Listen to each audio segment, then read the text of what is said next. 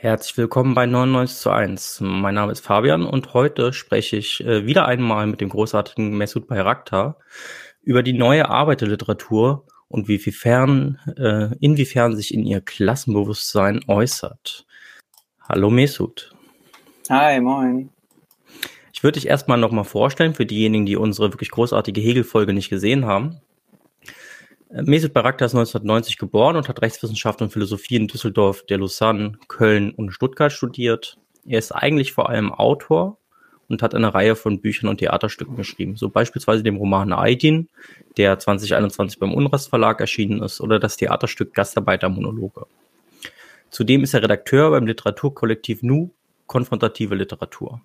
Und heute sprechen wir über ein Essay von Mesut in den letzten Z, in dieser Ausgabe mit dem Schwerpunkt lohnabhängigen Bewusstsein, und da spielt natürlich unser heutiges Thema auch rein, ähm, in dem sich Mesut mit der neuen Klassenliteratur befasst hat. Mesut, die Bücher, über die wir heute reden, stellen den Begriff Klasse ins Zentrum. In meiner Wahrnehmung hat das mit der deutschen Übersetzung von Rückkehr nach Reims von Didier Eribon angefangen, die ja insbesondere sehr positiv in den deutschen Feuilletons besprochen wurde. Und ein weiterer zentraler Autor aus Frankreich, der auch in Deutschland sehr viel Aufmerksamkeit erfahren hat, ist Edouard Louis mit seinen Büchern Das Ende von Edith und Wer hat meinen Vater umgebracht oder Die Freiheit einer Frau über seine Mutter. Ähm, Christian Baron hat eine Reihe sehr erfolgreicher Bücher wie Mann seiner Klasse auf Deutsch veröffentlicht und weitere Autoren sind beispielsweise Arno Frank, Anna Meyer, Dennis Ode, Anke Stelling, Daniela Dröscher. Also eine ganze Menge Autoren in dem Bereich.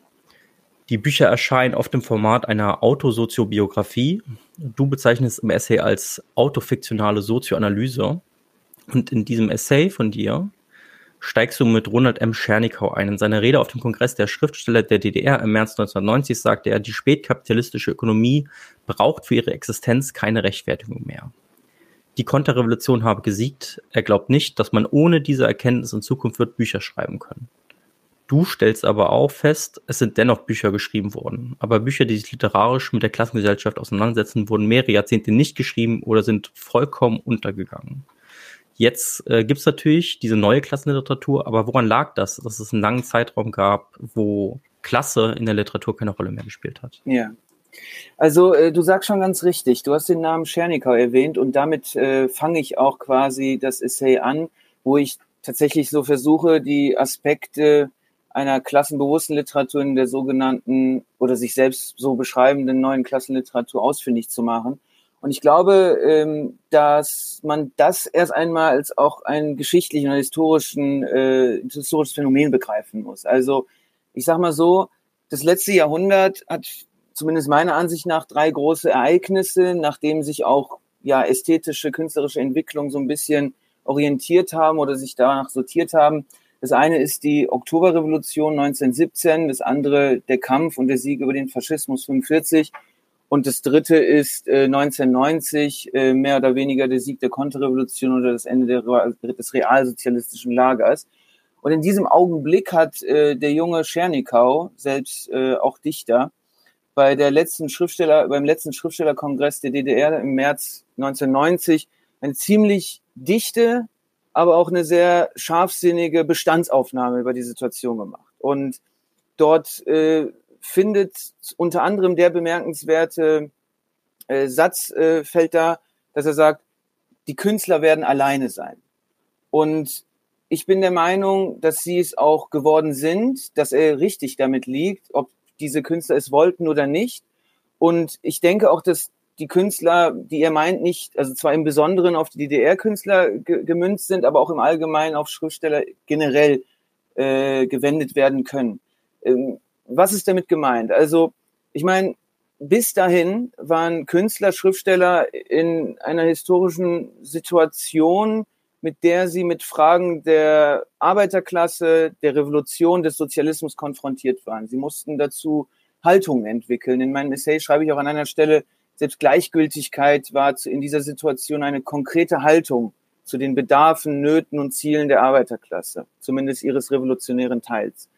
Und ähm, dadurch, dass diese Situation nun naja, weggebrochen wurde, dass die konterrevolutionäre Phase eingeleitet wurde, ähm, ist es so, dass quasi die Schriftsteller äh, nicht mehr an diesen bestimmten sozialen Auftrag gebunden waren. Also ich, ich, ich beschreibe das als eine Form sozialer Einsamkeit, in der sich die Schriftsteller wiederfinden. Also sie sind losgelöst von der Arbeiterklasse im weitesten Sinn des Wortes, äh, sowohl in politischer als auch in sozialer als auch in ideologischer Hinsicht. Und ähm, was in den folgenden Jahren passiert, ist meiner Ansicht nach ja so ein kleiner, böse gesagt, Inzestbetrieb, wo man sich selbst nur die ganze Zeit bespielt, aber nicht mehr in dieser hohen, ich sag mal, historischen äh, Verantwortung, in diesem Verantwortungsbewusstsein sich bewegt. Ähm, das ist die eine Seite. Also die Schriftsteller wurden sozial einsam. Äh, und Tschernikov hat das in gewisser Weise vorher gesehen.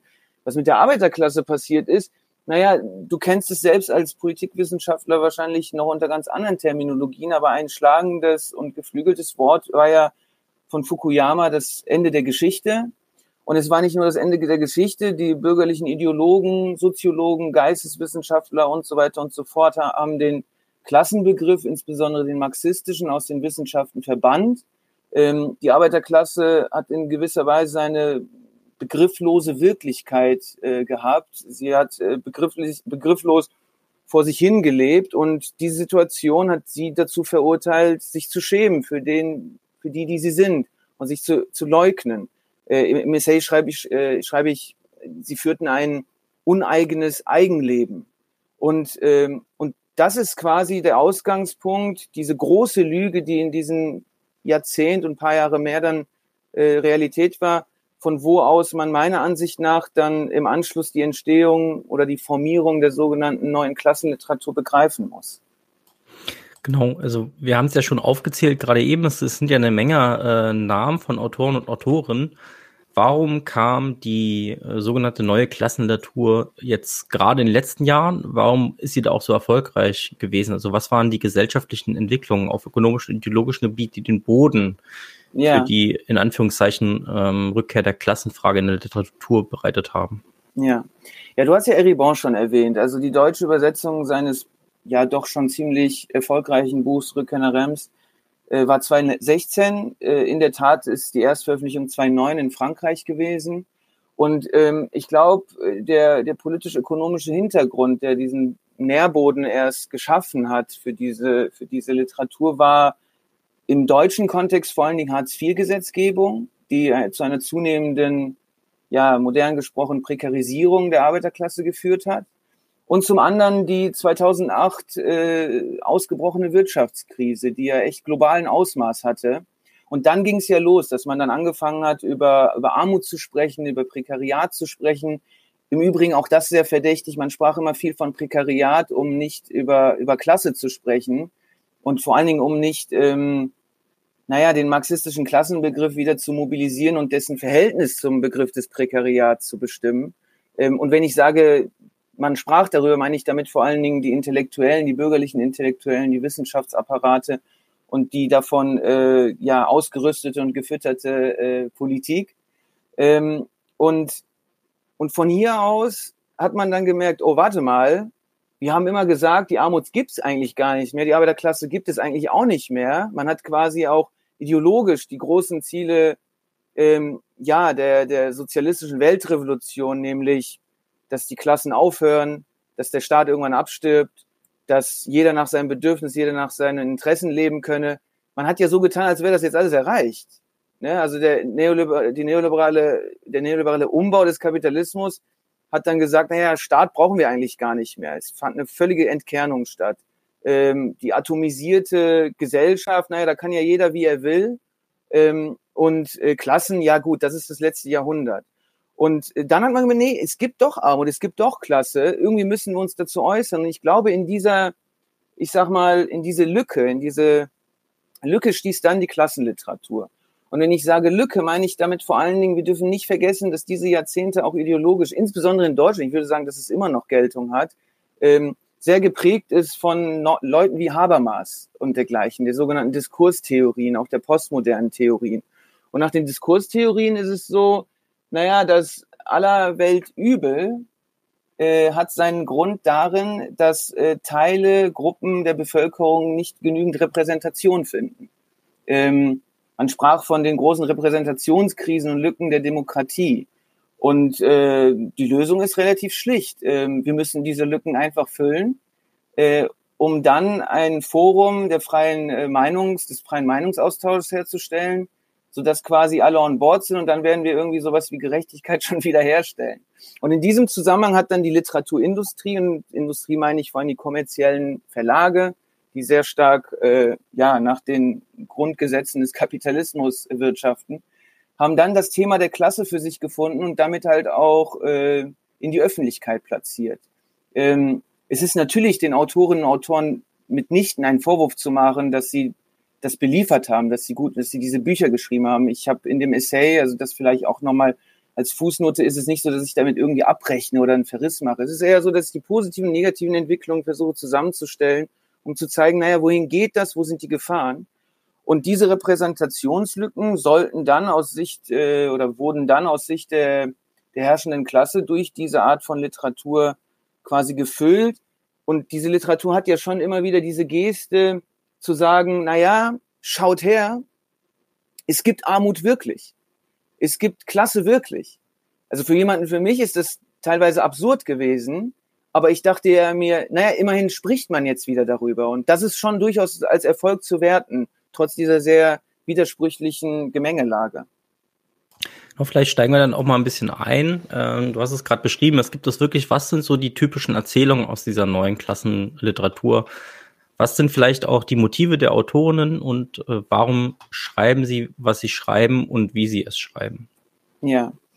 Ähm, also was, was quasi all diesen Literaturen gemeinsam ist und auch meine Literatur äh, ist in der Peripherie auch dort irgendwo verortet, ist nach der ich sag mal, sozialen Logik der Klassenmatrix des eigenen Lebens zu fragen. Also, warum bin ich der geworden, der ich geworden bin? Und dann lag es natürlich sehr nah, dass man erstmal bei der Familie anknüpft, als die erste soziale Einheit, die man so ein bisschen erfährt.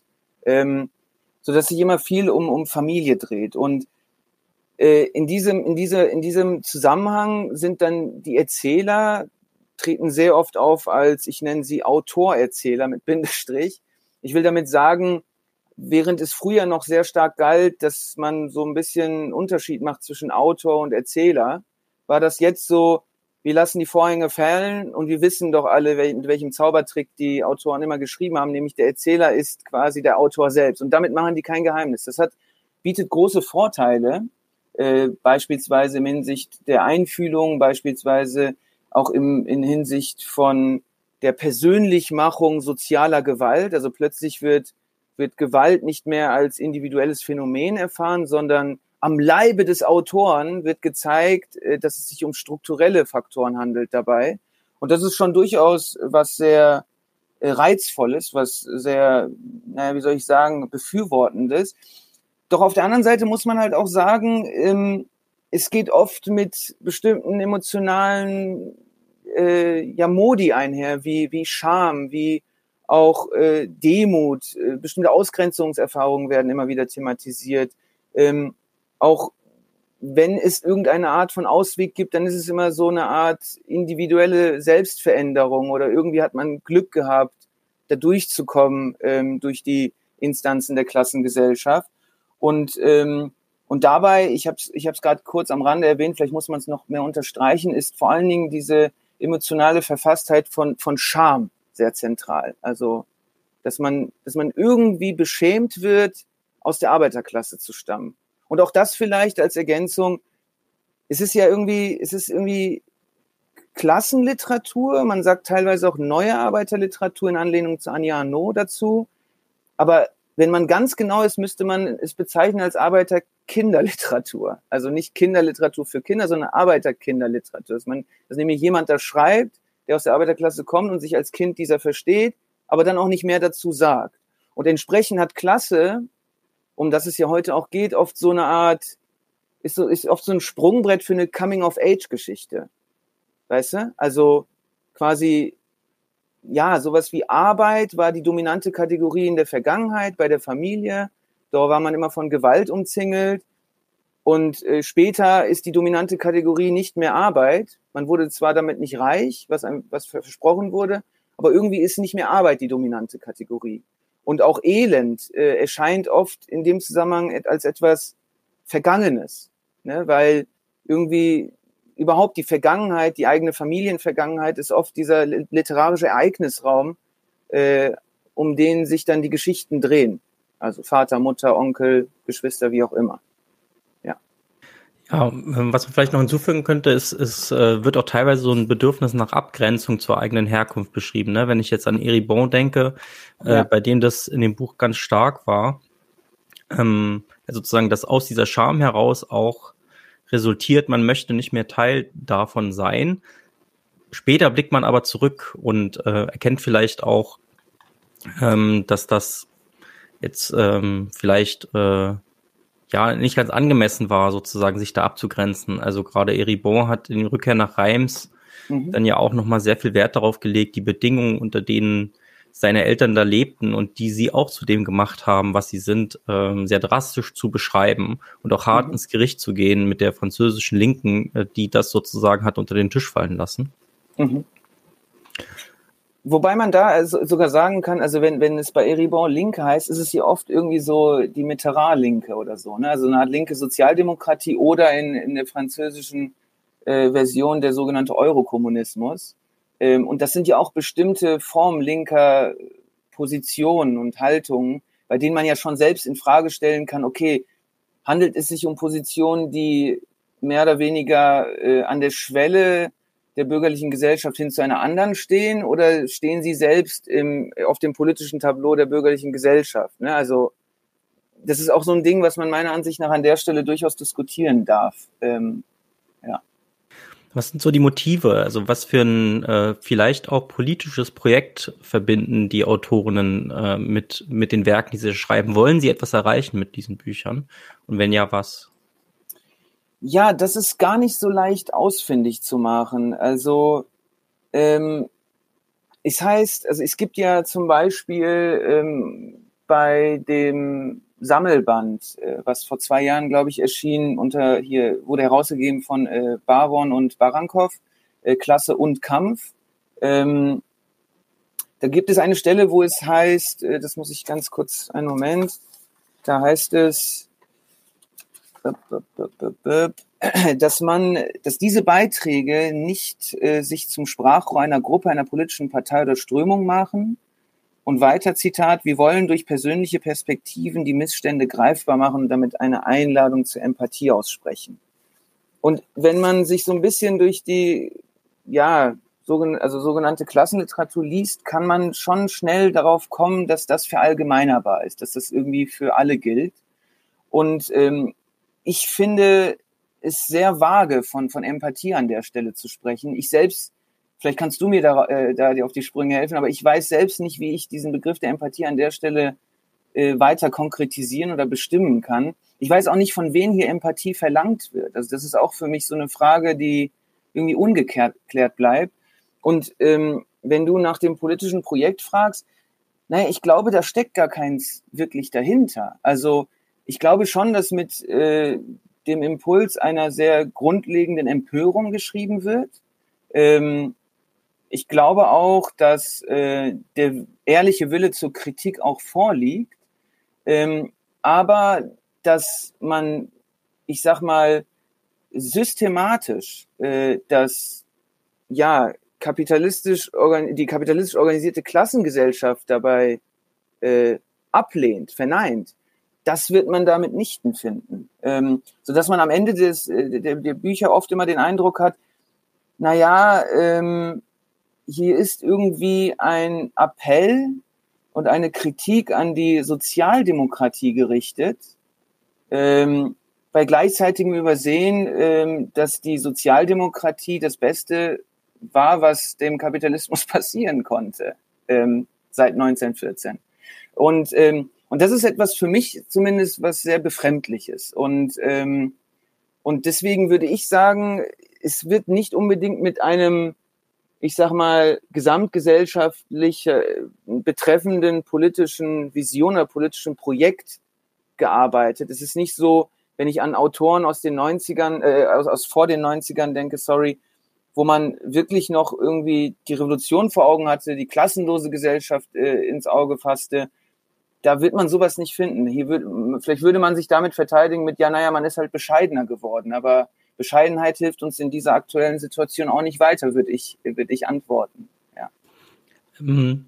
Also ähm, ich, ich würde sagen, dass sozusagen diese, diese Bücher ähm, auch eng verbunden sind mit äh, der Diskussion rund um den Begriff Klassismus. Ähm, mhm. Das, also da gibt's äh, sich überschneidende Autorinnen, ähm, da gibt's ähm, Leute sozusagen, die sich da auch politisch engagieren in dem Bereich.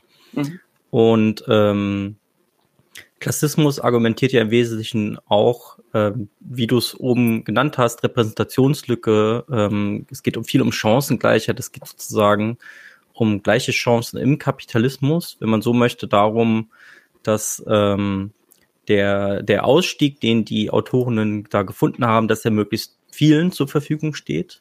Ja. Ähm, und da geht es eben auch genau viel um diese ähm, also das, das vermengt sich sehr stark. Der Begriff wird genutzt auch im Feuilleton von Autorinnen, die dann beschreiben, wie sie irgendwie die Toilette auf der Uni nicht gefunden haben und äh, sich deswegen geschämt haben, während sie dann meinten, dass andere Kommilitonen das irgendwie gekonnt hätten oder eben nicht oder äh, dass eben bestimmte soziale Codes nicht abrufbar waren, weil man sie eben äh, nicht äh, in seinem gelernt hatte. Mhm. Da gibt's auch teilweise politische Anliegen, aber die sind meistens bezogen auf, man muss das Bildungssystem ändern, äh, vielleicht Erbschaftssteuern abschaffen, also auch im weitesten Sinne sozialdemokratische Vorschläge. Mhm der Kapitalismus als solcher, der die sozioökonomische Grundlage für Ungleichheit bildet, ist dann nicht in der Kritik. Oder wenn, dann ist er wie bei Andreas Kemper ähm, einfach selbst auch klassistisch. Also sozusagen mhm. findet keine Analyse statt, sondern man versucht es noch irgendwie so reinzuquetschen in seine eigenen Analyse, die im Wesentlichen eigentlich eine Antidiskriminierungstheorie ist. Also es gibt Armut aufgrund von Diskriminierung und äh, ja. Unterdrückung, aber Unterdrückung halt nicht im Sinne von, es gibt eine äh, ausgebeutete und eine ausbeutende Klasse, sondern eben, ja, die, die sorgen dafür, dass wir selber nicht zur Ausbeuter werden können, weil wir keine gute Schulausstattung haben und das sozial geschlossene Zugänge hat. Also ja, äh, was wahren Kern hat natürlich, ne, aber an der, an der an einer eigentlichen kritischen Theorie der Gesellschaft vollkommen vorbeigeht. Ja, ich würde, ich würde auch ergänzend sagen, das reiht sich auch ein in diese seit einigen Jahren stattfindende Anerkennungs- und Rücksichtnahmendiskurse. Ja, ähm, ich glaube, äh, zumindest mit Blick auf die Klassenliteratur lässt sich das ja vor allen Dingen an diesem an diesem Motiv des Verrats irgendwie deutlich machen. Darauf gehe ich auch in dem Essay ein. Ich, ich sage sogar, gerade bei Eribor finde ich das ziemlich krass, hat das manchmal so eine, fast schon so einen theologischen Zug, ja, als wäre man Heretiker. Das hieß, also Heretiker bedeutet in der Theologie, dass man vom Glauben abgefallen ist, dass man aus seiner Glaubensgemeinde auch heraustritt. Und das sind meistens die viel, die, das sind meistens die schlimmsten. Also wenn man seinen Glauben wechselt, geht das ja noch irgendwo. Aber wenn man heraustritt aus Glaubensgemeinden, ist man völlig verloren. Und in dieser, in dieser, in dieser Geste wird es teilweise auch beschrieben. Und, ähm, und ich denke, es hat auch was mit, einem sehr verflachten Verständnis von Gesellschaft zu tun, weil es rührt ja oft daher, dass man irgendwie auf der einen Seite seine Herkunftsklasse hat, manche nennen das sogar Herkunftswelt, ja, und dann gibt es sogar die, so die sogenannte Ankunftsklasse, die Ankunftswelt, wo man in der Regel auch nie ankommt. Also bei Baron merkt man das sehr gut, der kommt da nie an und ich glaube, gerade das macht seine Literatur sehr spannend. Ähm, und diese, diese, dieses Spannungsverhältnis zwischen Herkunft und Ankunft dieses Gefangensein dazwischen, wo man wahrscheinlich sagen würde, Mittelschicht, ähm, ist dann irgendwie so, okay, ich habe hier jemanden verraten und bei der Ankunftsklasse mögen die mich auch nicht so richtig, weil es gibt da so einen Stallgeruch an mir. Ähm, also muss ich jetzt irgendwie selbst gucken, wo ich hingehöre. Und dann sucht man sich in bestimmten identitären Entwürfen halt sein, sein Refugium, seinen Ausweg und dergleichen. Und, und ich glaube, das ist zurückzuführen auf so soziologistische Narrative, weißt du? Also ich meine damit soziologistisch und ich meine das genauso polemisch auch, weil man dann so tut, als wäre man Teil der Arbeiterklasse nur, wenn man in ihr lebt. Und das halte ich für radikal falsch, äh, weil Klasse ist kein äh, identitäres Merkmal. Äh, zumindest der marxistische Klassenbegriff, der interessiert sich eigentlich nicht dafür, ob Fabian in der Arbeiterklasse lebt oder nicht, sondern du bist Teil der Arbeiterklasse insofern, dass das Arbeiterklasse eine Herrschaftsstruktur beschreibt. Und, ähm, und gerade das ist halt das Problem, wenn du halt mit nach diesen soziologis soziologistischen Narrativen halt Literatur machst, ähm, und nicht erkennst, dass Klasse eine, eine Herrschaftsstruktur äh, analysiert oder abbildet, dann gehen natürlich diese Herrschaftsmomente, meiner Ansicht nach politischen Momente, in der Literatur auch unter und kommen da kaum so zum Ausdruck. Ähm, und das finde ich ist äh, ja ist eine Sackgasse, aus der man ja einen Weg finden muss, meiner Ansicht nach. Ja, da geht es ja schon mal um die Frage, wie, begreift man Klasse? Du hast es ja gerade ein bisschen angedeutet. Also wenn man Arbeiterklasse sagt, dann ist man ja auch oft geneigt, nur an äh, produzierendes Gewerbe, irgendwie Bauarbeiter oder so Handarbeit sozusagen im weitesten Sinne zu denken. Aber ähm, Klasse bei Marx meint ja was ganz anderes. Das meint Lohnabhängigkeit. Und mhm. natürlich gibt's da unterschiedliche ähm, äh, Schichtung würde ich es jetzt mal nennen. Also, ja. aber lohnabhängig sind wir ja nun alle, auch wenn wir studiert haben, also im Regelfall zumindestens. Das heißt, dieses Herrschafts- und Unterdrückungsverhältnis trifft uns auch in einem unterschiedlichen Grad vielleicht, aber man ist ja keineswegs frei in dieser Gesellschaft. Ne? Man muss ja trotzdem, um überhaupt leben zu können, arbeiten. Und ja. ähm, da gibt es unterschiedliche Positionen sozusagen in dieser, in dieser Struktur der Ökonomie, die man da einnehmen kann. Aber ähm, Durchlässigkeit und Aufstieg, also den, der Aufstieg, der dort beschrieben wird, ist ja kein Aufstieg aus der Lohnabhängigkeit heraus, sondern es ist ein Aufstieg im Rahmen der Lohnabhängigkeit. Also dann ist der Mangel größer geworden, aber die Abhängigkeit von Lohnarbeit ist nach wie vor die gleiche. Und das, ja. wenn man dann sozusagen versucht, so einen Milieubegriff, äh, den Begriff der Klasse überzustülpen, denn, und äh, dann ist man natürlich gar nicht mehr in der Lage, tatsächlich zu analysieren, woher es kommt, sondern dann verschwindet es tatsächlich in die Lebenswelt und ja. hat eigentlich gar nichts mehr mit Ökonomie zu tun. Das ist genau dasselbe wie in der Klassismusdiskussion. Ja, also ja. wo sozusagen Ökonomie gar nicht stattfindet. Ja, und das ähm, fast schon Absurde dabei ist, dass ja damit ähm, angenommen entlang des Beispiels äh, sozialer Durchlässigkeit und des Aufstiegs äh, heraus aus der Arbeiterklasse die Klassengesellschaft selbst ja noch nicht damit überwunden und aufgehoben ist. Ähm, du, du, hast gesagt oder du hast gefragt nach äh, dem politischen Projekt ähm, und ich, ich sagte ja, es bleibt sehr unbestimmt, ich, es bleibt sehr vage. Ähm, bei dem einen mehr, bei dem anderen weniger, das muss man fairerweise dazu sagen. Aber ähm, ich messe natürlich auch äh, die Analyse, die Kritik äh, dieser Literatur natürlich auch daran, inwiefern diese diese, Sel also diese Aufhebung, diese Selbstaufhebung der Klassengesellschaft durch die unterdrückte Klasse auch ins Visier genommen wird. Äh, wenn man am Ende des Tages ähm, dabei bleibt, äh, dass man, keine Ahnung, für die Zeit äh, schreibt, also äh, die Zeitung Die Zeit, ähm, und diese Armuts- und Anerkennungsdiskurse führt, äh, um am Ende des Tages nur ein bisschen mehr Respekt für arme Menschen dabei zu erzielen, ist meiner Ansicht nach der Sache nicht geholfen. Und ich glaube, daran liegt auch irgendwie der zweite äh, fundamentale Fehlschluss. Äh, während wir im, im, in, diesem, in diesem Kosmos der Identitätspolitiken zum Beispiel, naja, Transmenschen oder unterschiedlich sexuell orientierte Menschen äh, um Anerkennung kämpfen und, und sagen, das ist Teil meiner Identität und respektiert das, kann man ja sagen, naja, als, unter, als Unterdrückter, der du bist, respektiere ich das und kämpfe auch um diese Anerkennung. Aber wenn jemand arm ist aufgrund von Klassenstrukturen, will er ja keine Anerkennung dafür, dass er arm ist, damit er arm bleibt. Er will dieses Merkmal ja aufheben. Und das, und ich glaube, dieses Beispiel zeigt sehr gut, dass, ähm, dass Armut oder klassenherkunftsbedingte Unterdrückung und Ausbeutung äh, kein kein Identitätsmerkmal ist, sondern ähm, politisch-ökonomisch strukturiert ist. Und ähm, angesichts dieses Sachverhalts dann Literatur zu machen, die mein, hoffen, so hoffe ich, dass meine Hoffnung die Ambition hat, äh, dagegen anzuschreiben. Ähm, so eine Literatur muss das, glaube ich, diese, diese, diese Fehlschlüsse vermeiden, meine ich, ja. Jetzt haben wir natürlich jetzt viel von neuer Klassenliteratur ges äh, gesprochen. Ähm, Aufmerksame werden daraus schließen, es gibt also auch sowas wie eine alte Klassenliteratur. Ja. Also was ist denn eigentlich das Neue an dieser Art von Literatur? Inwiefern hat das etwas mit alter Klassenliteratur, alter Arbeiter in Literatur zu tun? Was sind da vielleicht auch die Unterschiede? Hm. Ähm, also wenn ich sage neue Klassenliteratur, ist das nicht meine Bezeichnung dazu. Es ist äh, eine Selbstbeschreibung einiger Autoren, die in diesem, diesem Zusammenhang äh, schreiben. Und es ist auch eine Fremdzuschreibung durch das Feuilleton. Also das vielleicht mal vorab.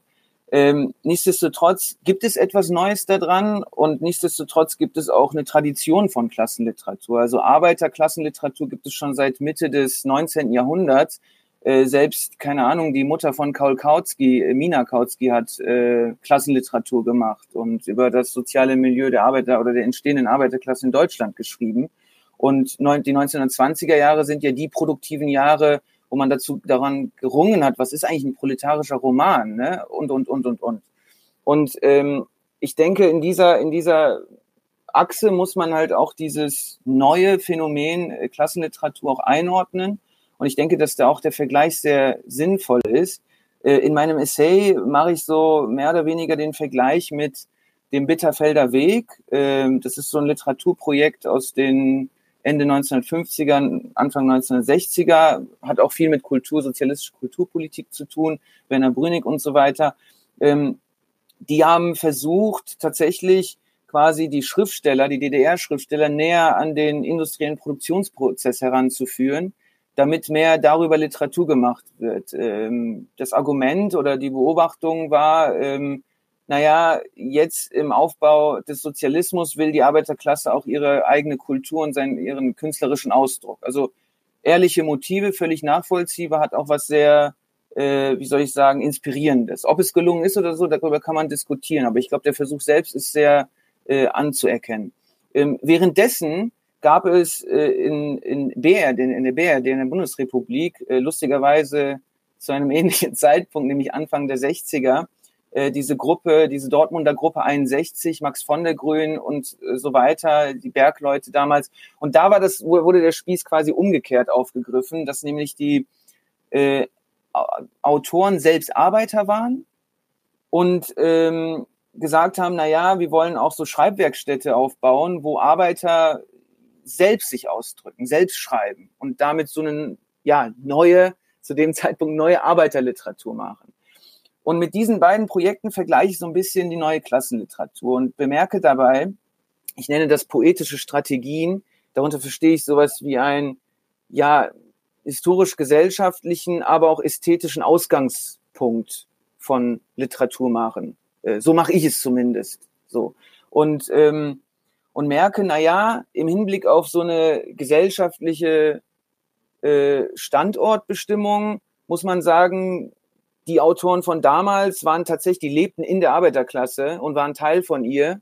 Äh, und da ist ein Unterschied zu den heutigen, weil die heutigen sind nach ihrer Selbstdefinition, nach ihrer, auch ihren Darstellungen in ihrer Literatur immer so Arbeiter-Kind-Literatur. Irgendwie war ich davon, ist es Teil von mir, wie ein Muttermal, aber irgendwie bin ich das nicht mehr. Ähm, bei, bei dem Buch Streulicht von Dennis Ode, auch ein empfehlenswertes Buch, sollte man mal lesen, äh, finde ich das sehr, sehr gut gemacht. So, sie kommt irgendwie zurück dahin in, in, ins Revier NRW und ähm, beschreibt selbst, wie die die Luft anders wahrnimmt. Und doch merkt, das, das habe ich auch mal geatmet. So. Äh, also die Industrieluft. Äh, ist schon ganz spannend. Ähm, das ist das eine. Das andere ist, ähm, jetzt könnte man sagen, na ja, äh, ist es entscheidend. Und ich glaube, aus dem, was ich bisher gesagt habe, wird schon deutlich, dass ich nicht zu jenen gehöre, die sagen, über die Arbeiterklasse kannst du nur schreiben, wenn du in ihr lebst. So. Ähm, und da sind natürlich große Autoren zu nennen, ähm, also nicht größere, sondern ebenso große Autoren wie Stefan Heim, Peter Weiß äh, und was weiß ich, gab es einige, über die wir auch im Einzelnen diskutieren können. Und die lebten jetzt nicht unbedingt direkt im Produktionsprozess und waren mit einem Blaumann und äh, mit irgendeinem Werkzeug an der Maschine, sondern die haben halt Literatur gemacht. Und, ähm, und ihre Literatur zeigt sehr gut, äh, dass man durchaus über die Arbeiterklasse sinnvoll schreiben kann, selbst wenn man nicht mit ihr und wie, ihr, wie sie lebt. Ähm, es ist aber so, und jetzt mache ich gerne so den, den Sprung hin zu so einer poetischen Ortsbestimmung oder Verortung dieser Autoren, während Leute wie Stefan Heim oder Peter Weiß dabei nicht nur das Milieu beschrieben haben und nicht nur die Klasse, ihre Bedarfe, ihre Nöte, ihre Ziele, äh, aber auch ihre Illusionen aufs Papier gebracht haben, haben sie dabei gleichsam ihr Klassenbewusstsein auch abgebildet, wiedergespiegelt und im selben Augenblick auch kritisch hinterfragt, im Hinblick auf eine revolutionäre Umgestaltung der Gesellschaften. Und mit diesem, mit dieser Maßgabe, wenn man so will, der Maßgabe des Klassenkampfs, haben sie auch versucht, ihre literarischen Techniken zu revolutionieren. Also da gibt es wunderbare Romane, wo, wo sie wirklich teilweise experimentieren, wie finde ich den richtigen Ausdruck, um das und das kritisch einzuholen, um diesen Horizont dabei nicht zu verlieren. So, ähm, und da würde ich sagen, das ist auf jeden Fall klassenbewusste Literatur. Auch da hinzufügend, ob es gelungen ist oder nicht, andere Frage, so andere Diskussion. Während, wenn man jetzt vor diesem Hintergrund sich die neue Klassenliteratur anschaut, muss man sagen, naja, sie verorten sich sozial nicht unbedingt in ihr, geschenkt, ist auch gar nicht so unbedingt entscheidend, solange man Anteil nimmt äh, an, das an der Lebensweise der Arbeiterklasse und, und versteht, warum sie so lebt, ob geistig oder körperlich vermittelt, also entweder weil man selbst gearbeitet oder man studiert es, ähm, sondern auch in poetischer Hinsicht ähm, sind sie dahingehend, stehen sie nicht in, im Mittelpunkt, also steht die Arbeiterklasse zwar im Mittelpunkt, aber sie mit ihrer Literatur nicht in ihr sondern sie stehen irgendwie immer außen. So irgendwie, das ist immer so ein Tribünenblick, weißt du? Ähm, so nach Motto, ich wurde ausgewechselt. Und, ähm, und da ist das so, dass dieser Horizont extrem in dieser Unbestimmtheit verharrt äh, und irgendwie nicht weiß, wohin, wieso. Und dann kommt man natürlich in diese, entweder in diese Falle, die wir gerade schon angesprochen haben, mit dem Verrat, also quasi Klasse zu verkürzen auf Herkunft, nach dem Motto, Klassenliteratur ist eigentlich synonym für Herkunftsliteratur, was es in der Tat oft ist, äh, und dabei die Herrschaftsstruktur nicht im Blick hat. Oder äh, man, man stellt sich auf die Position und so argumentiert manche Autoren auch immer wieder. Also auch ein Annie Arnaud sagt das manchmal, meiner Ansicht nach, zu überhöht, äh, zu populistisch, von wegen, naja, das und das würde man ja auch nur kennen, wenn man mal in der Arbeiterklasse gelebt hat, wenn man mal in der, wenn man eine Arbeiterfamilie hat, so, ne, wenn man mal Armut erlebt hat. Und, ähm, und dann beginnt man nur noch Milieus abzubilden, zu beschreiben.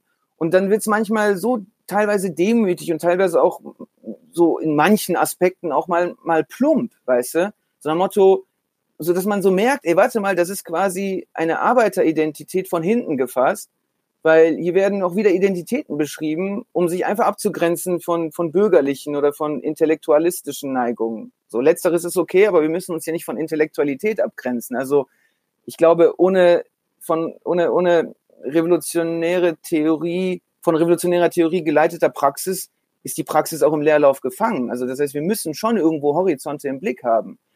Und das ist, glaube ich, so die große, große Gefahr, die die, die die Klassenliteratur, in der sie sich manchmal dann befindet, eben weil sie nicht sich auch in erzählerischer Hinsicht äh, klassenbewusst, organisch und organisiert in der Arbeiterklasse verankert. Ähm, aber auch da würde ich hinzufügen, ist verzeihlich, ist auch eine Frage der Zeit, muss man abwarten, wie diese Dinge sich entwickeln. Also es ist kein endgültiges Urteil an dieser Stelle. Äh, und erst recht habe ich auch nicht das Recht, äh, irgendwie als, als äh, hoher Richter das irgendwie abzuurteilen. Ich spreche nicht als Kritiker, sondern selbst als Autor. Ja, wir haben jetzt ein bisschen rausgearbeitet, dass die neue Klassenliteratur zwar Armut zum Ausgangspunkt ihrer Erzählung nimmt, aber dann doch recht passiv beschreibend ist. Die Arbeiter erleiden ihr Schicksal, sind da nicht als Tätiger abgebildet, sind äh, auch keine widerständigen Subjekte.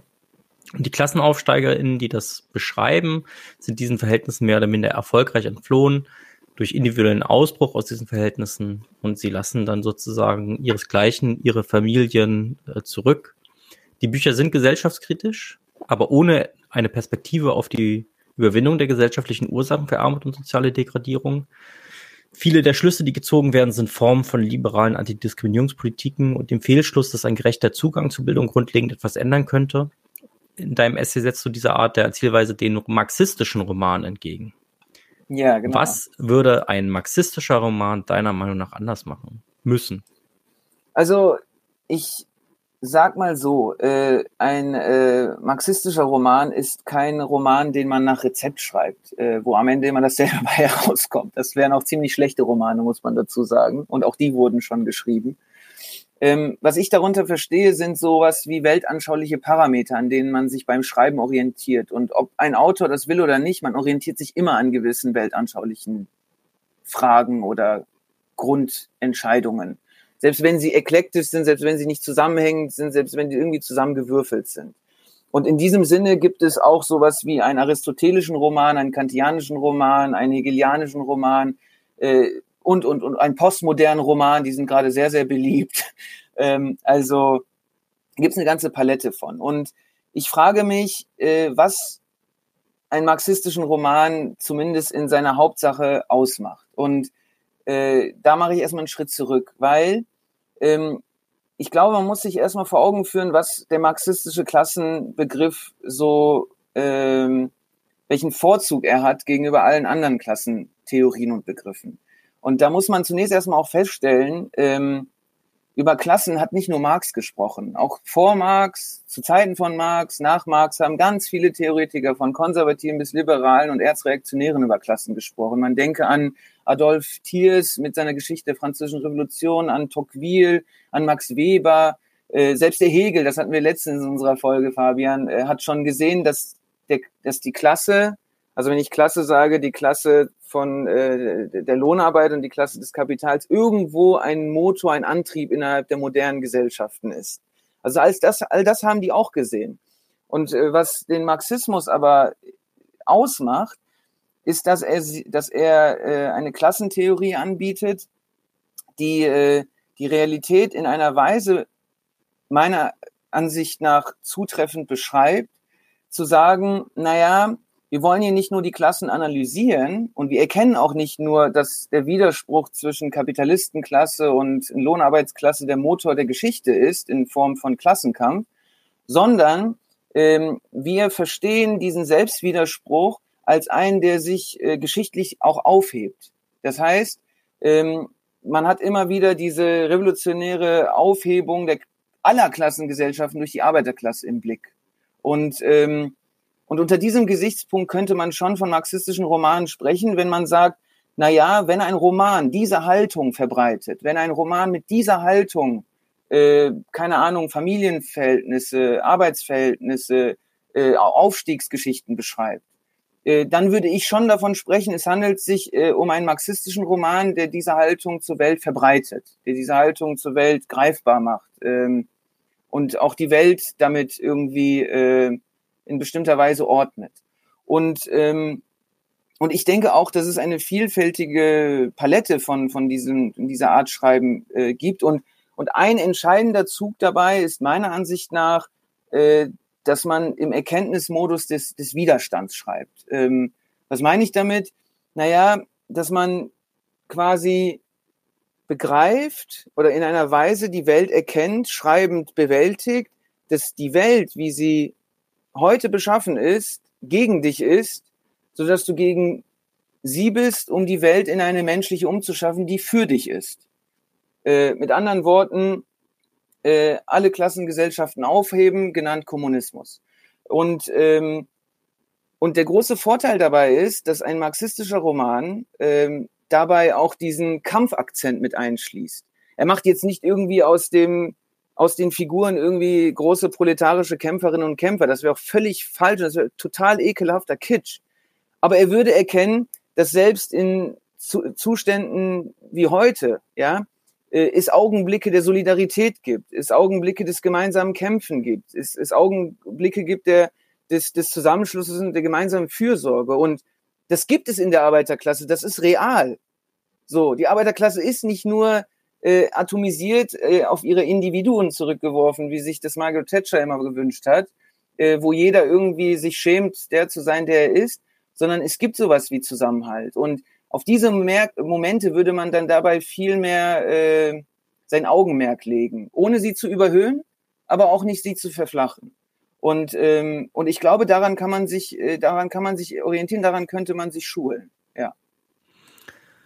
Gut, dann machen wir noch mal einen Schritt zurück zur neuen Klassenliteratur. Also das, was sie beschreibt, das sind ja ganz unmissverständlich auch die Leiden, die die Unterdrückten erfahren müssen und auch, äh, was das für teilweise grausame Auswirkungen auf sie, ihre Kinder, ihr Umfeld und so weiter und so fort haben.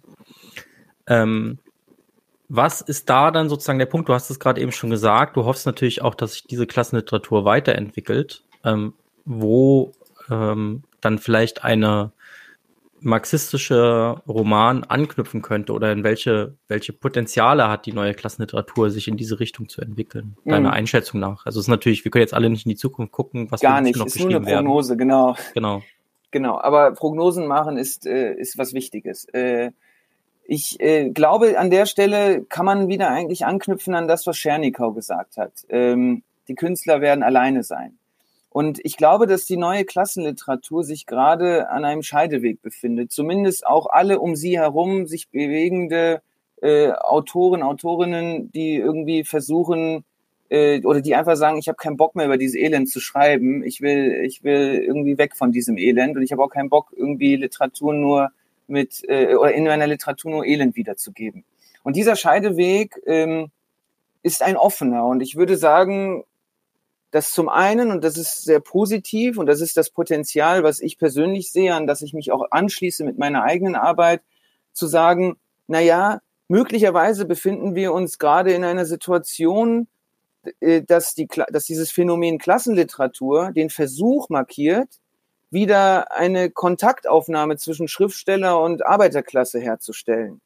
Und das hätte den großen Vorteil, dass die Schriftsteller damit ihre soziale Einsamkeit überwinden und aufhören, quasi ja, sich dazu degradieren zu lassen, was Gramsci traditionelle Intellektuelle bezeichnete, so dass man mit seinem Korpsgeist durch die Gegend wandert und so überall sagt, ich bin inner, ich bin unabhängig, ich bin unabhängig äh, und, und, und auch so tut, als würde man unabhängig von der herrschenden Klasse schreiben, ohne zu erkennen, dass äh, hinter deinem Rücken diese selbe Klasse dir hegemoniale Funktion gegeben hat. ähm, und zum anderen hätte das den großen Vorteil, dass damit äh, die Arbeiterklasse wieder zu ihren eigenen originellen künstlerischen Ausdrücken käme. So. Und ich glaube, das tut sehr Not. Ich glaube, das ist was sehr, sehr Wichtiges im Hinblick auf sowas wie ein Projekt einer Gegenkultur, einer proletarischen, einer revolutionären, einer emanzipatorischen Gegenkultur. Ähm, das ist die eine, das ist, das ist das Potenzial, würde ich sagen. Ähm, die Gefahr die gleichermaßen vorhanden ist, ist, dass die Klassenliteratur, und die ist ja nicht seit gestern so, wir haben gesagt 2016 Eribon und so weiter und so fort, ich meine, wir haben jetzt schon 23, sind schon echt paar Jährchen vergangen mit der Klassenliteratur. Und ich glaube auch, dass vielleicht demnächst andere Trends ansetzen, aber egal.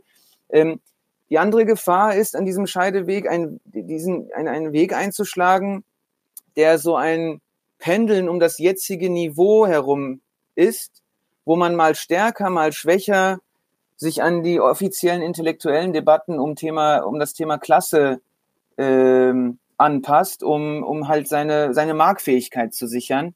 Denn man muss sagen, noch gilt äh, Claire Sells. Äh, das ist einfach so. Annie Arnaud hat den Nobelpreis bekommen. Und sie ist darin sehr originell, weil sie einer der ersten ist, die so geschrieben haben. Ähm, und ich glaube, das ist so ein bisschen ja, das, ja, die, die, die, zwei, die zwei Möglichkeiten, ja, das, das Potenzial auf der einen Seite, die, die Gefahr auf der anderen Seite.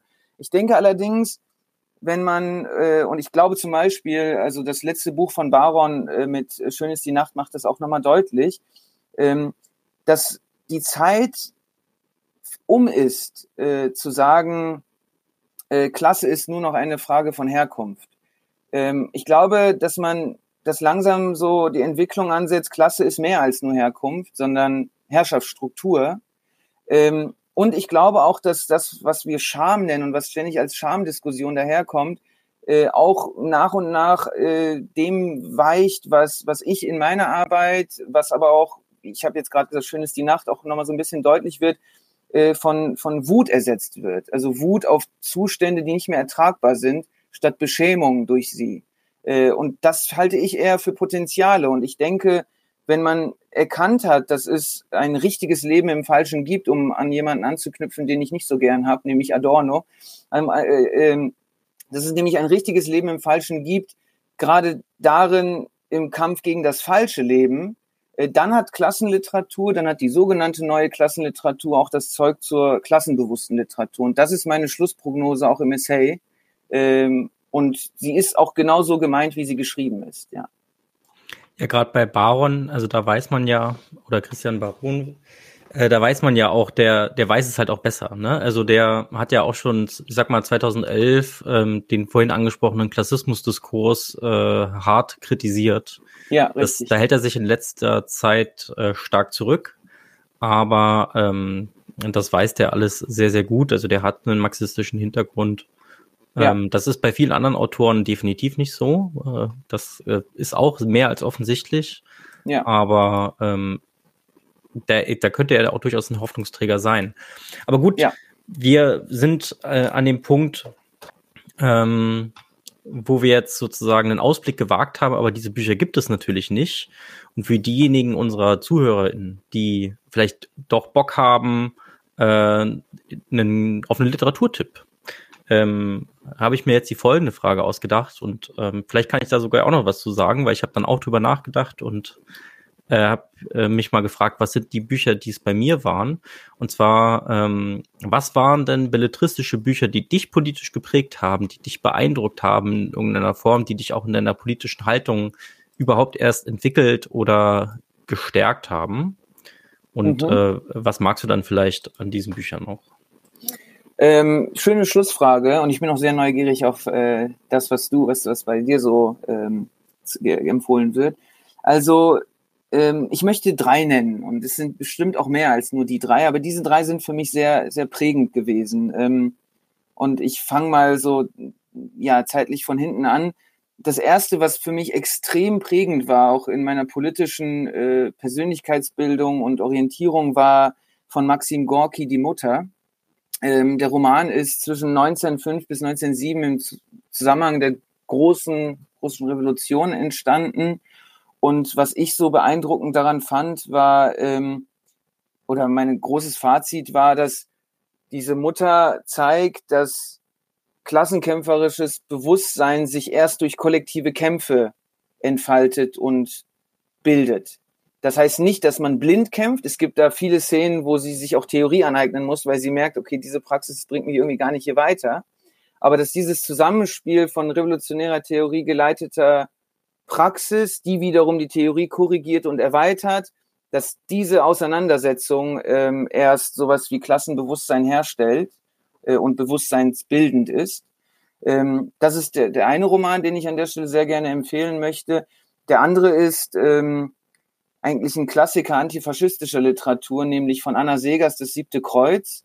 Äh, ich merke schon, du willst was dazu sagen. ähm, okay. Ähm, und was ich daran sehr bemerkenswert fand und was für mich heute eine sehr wichtige Lehre ist, dass selbst unter den schwierigsten und widrigsten Verhältnissen äh, sowas wie revolutionäre Solidarität und revolutionärer Widerstand möglich und nötig ist. Und ähm, in diesem Sinne ist das ein extrem erdendes und dabei auch hoffnungsgebendes Buch. Ähm, und das Dritte, das klang schon so ein bisschen an mit dem Stichwort Widerstand. Äh, und das ist auch ein Buch, an dem äh, ich für meine eigene Literatur sehr viel gewinne, ist von Peter Weiß, äh, Ästhetik des Widerstands. Er hat zehn Jahre dran gesessen. Ich glaube 1980, kurz vorher, kurz danach ist es erschienen, wurde auch immer heiß diskutiert. Ähm, und naja, die große, das große Fazit äh, meiner Ansicht nach an dem Buch ist, dass während er im Buch dieses historische Panorama eröffnet von 1914, also dem Ende der Zweiten Internationale bis hin zum Kampf gegen den Faschismus und dem Ende des Zweiten Weltkriegs, die revolutionäre Arbeiterbewegung quasi in ihrer Gesamtheit abbildet entlang eines Erzählers, der keinen Namen hat, ähm, macht er deutlich, dass äh, ja der Klassenkampf der Ausgebeuteten, Unterdrückten ähm, nur dann gelingen kann, wenn es eine tragfähige äh, Gegenkultur gibt. Denn ohne sie äh, ist die Arbeiterklasse und alle Unterdrückten äh, sind sie verloren. Und äh, dabei gibt es diese Formulierung, die man nicht oft genug äh, sowohl Schriftstellern als auch Arbeitern und Unterdrückten sagen kann, nämlich, dass die Fantasie nur so lange lebte, wie der Mensch lebte, der sich zur Wehr setzte. Und, ähm, und das sind so die drei Bücher, die mich, die mich sehr, die sehr prägend für mich waren. Ja. Genau. Ähm, ja, und bei mir, und da spreche ich jetzt gar nicht mit dem Blick des Literaten, sondern irgendwie mit, äh, mit dem Blick des Jugendlichen, der diese Bücher vor 20 Jahren gelesen hat, äh, ja. äh, 18, 19 Jahren, das waren bei mir von Klaus Kordon, ähm, gelernter Arbeiter, dann später Autor in der DDR, also beziehungsweise in der DDR gelernter Arbeiter, erste Schritte als Autor, dann Fluchtversuch in den Westen ähm, und äh, Gefängnis und ist dann ähm, frei gekauft worden von der Bundesrepublik und hat diese Bücher dann auch in der Bundesrepublik veröffentlicht. Ich habe mir die Bücher jetzt, also ich habe sie damals aus der Bibliothek ausgeliehen und schon sehr lange nicht mehr gelesen, aber ich habe sie mir jetzt mal wieder gekauft. Und das erste Buch war das, was, was äh, am beeindruckendsten war für mich. Die Roten Matrosen. Da ging es um den äh, jugendlichen Helmut, äh, dessen Vater Rudi im Ersten Weltkrieg einen Arm verloren hatte, wieder zurückkam und dann genau in die Novemberrevolution rein. Und Helmut wächst also genau in, die, in den Wirren auf. Der Novemberrevolution, ähm, bekommt die äh, Schießereien äh, mit, äh, die Revolution. Ich erinnere mich an eine Stelle, wo dann beschrieben wurde, wie so an Besenstielen schnell rote Tücher genagelt worden sind. Und dann sind die Leute eben raus, haben die Kasernen gestürmt äh, und dann kam die Volksmarinedivision und die lernen diese Volksmarinesoldaten kennen Rudis Vater tritt der, äh, der KPD bei, der sich neu gründenden. Auch, wenn ich mich recht entsinne, auch der Mord in Rosa Luxemburg und so weiter und so fort, kamen alle in diesem Buch vor. Und das ist nur das erste von drei Büchern. Es geht nämlich noch mit dem Rücken zur Wand. Man sieht dort die. Hakenkreuzflaggen wehen. Und der erste Frühling. Auch die Bücher zeigen ganz gut die drei Wendepunkte Revolution, Überwindung des äh, Deutschen Kaiserreichs hin zur Republik, Aufstieg des Nationalsozialismus und dann Niedergang des Faschismus. Und das alles ist zentriert über mehrere Generationen dieser Arbeiterfamilie aus der Ackerstraße 37 äh, im Grenze Wedding Mitte in Berlin. Mhm. Ähm, Im zweiten Buch geht es um den kleinen Bruder von Helmut. Im dritten geht es dann um die Tochter von Helmut, wie die das alles erleben. Und das hat mich sehr stark äh, geprägt und mir so glaube ähm, zumindest unterschwellig auch sehr stark sozusagen diese widerständige revolutionäre Haltung, antifaschistische Haltung und Haltung gegen die Herrschaft des Kapitals mit vermittelt. Und deswegen fand ich das, ist das etwas, äh, woran ich mich bis heute erinnert habe. Sehr geil. So, wenn ihr noch irgendwelche coolen Literaturtipps habt, dann macht sie unten in die Kommentare, würde ich sagen. Das ist jetzt eine Aufnahme, deswegen können wir keine Fragen annehmen.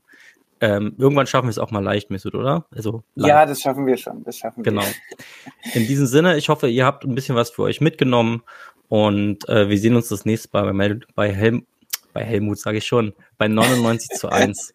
Ciao. Ciao, ciao. Leute, wir brauchen eure Hilfe. Wenn euch dieses Video gefallen hat, klickt auf Like, abonniert den Kanal und vergesst nicht das Glöckchen zu drücken, damit ihr benachrichtigt werdet, wenn wir neuen Content droppen. Außerdem solltet ihr uns überall folgen, wo wir verfügbar sind. Das ist Facebook, Instagram, Twitter und Twitch. Und wenn wir irgendwelche Ankündigungen machen oder Posts, dann shared, was das Zeug hält. Gebt uns all eure Liebe. Wir haben mittlerweile ziemlich signifikante Kosten. Wenn ihr es euch irgendwie leisten könnt, unterstützt uns doch auf Patreon. Dann kommt ihr auch in den Genuss verschiedener Vorteile, wie zum Beispiel Zugang zu unserer Discord-Community oder Zugang zu den ultrageheimen Patreon-Episoden, die wir dort posten. Außerdem könnt ihr uns natürlich auch über PayPal Spenden zukommen lassen. Außerdem haben wir mittlerweile einen eigenen Online-Shop. Das heißt, wenn ihr euch immer noch fragt, was ihr euren Lieben zu Weihnachten, Ostern oder sonst wie schenken könnt, geht dorthin und kauft duftes Merch. Alle Links dazu hier in der Beschreibung oder auch auf unserer Webseite 99 zu 1.de. Vielen Dank fürs Dabeisein, danke für die Unterstützung und wir sehen uns in diesem Theater.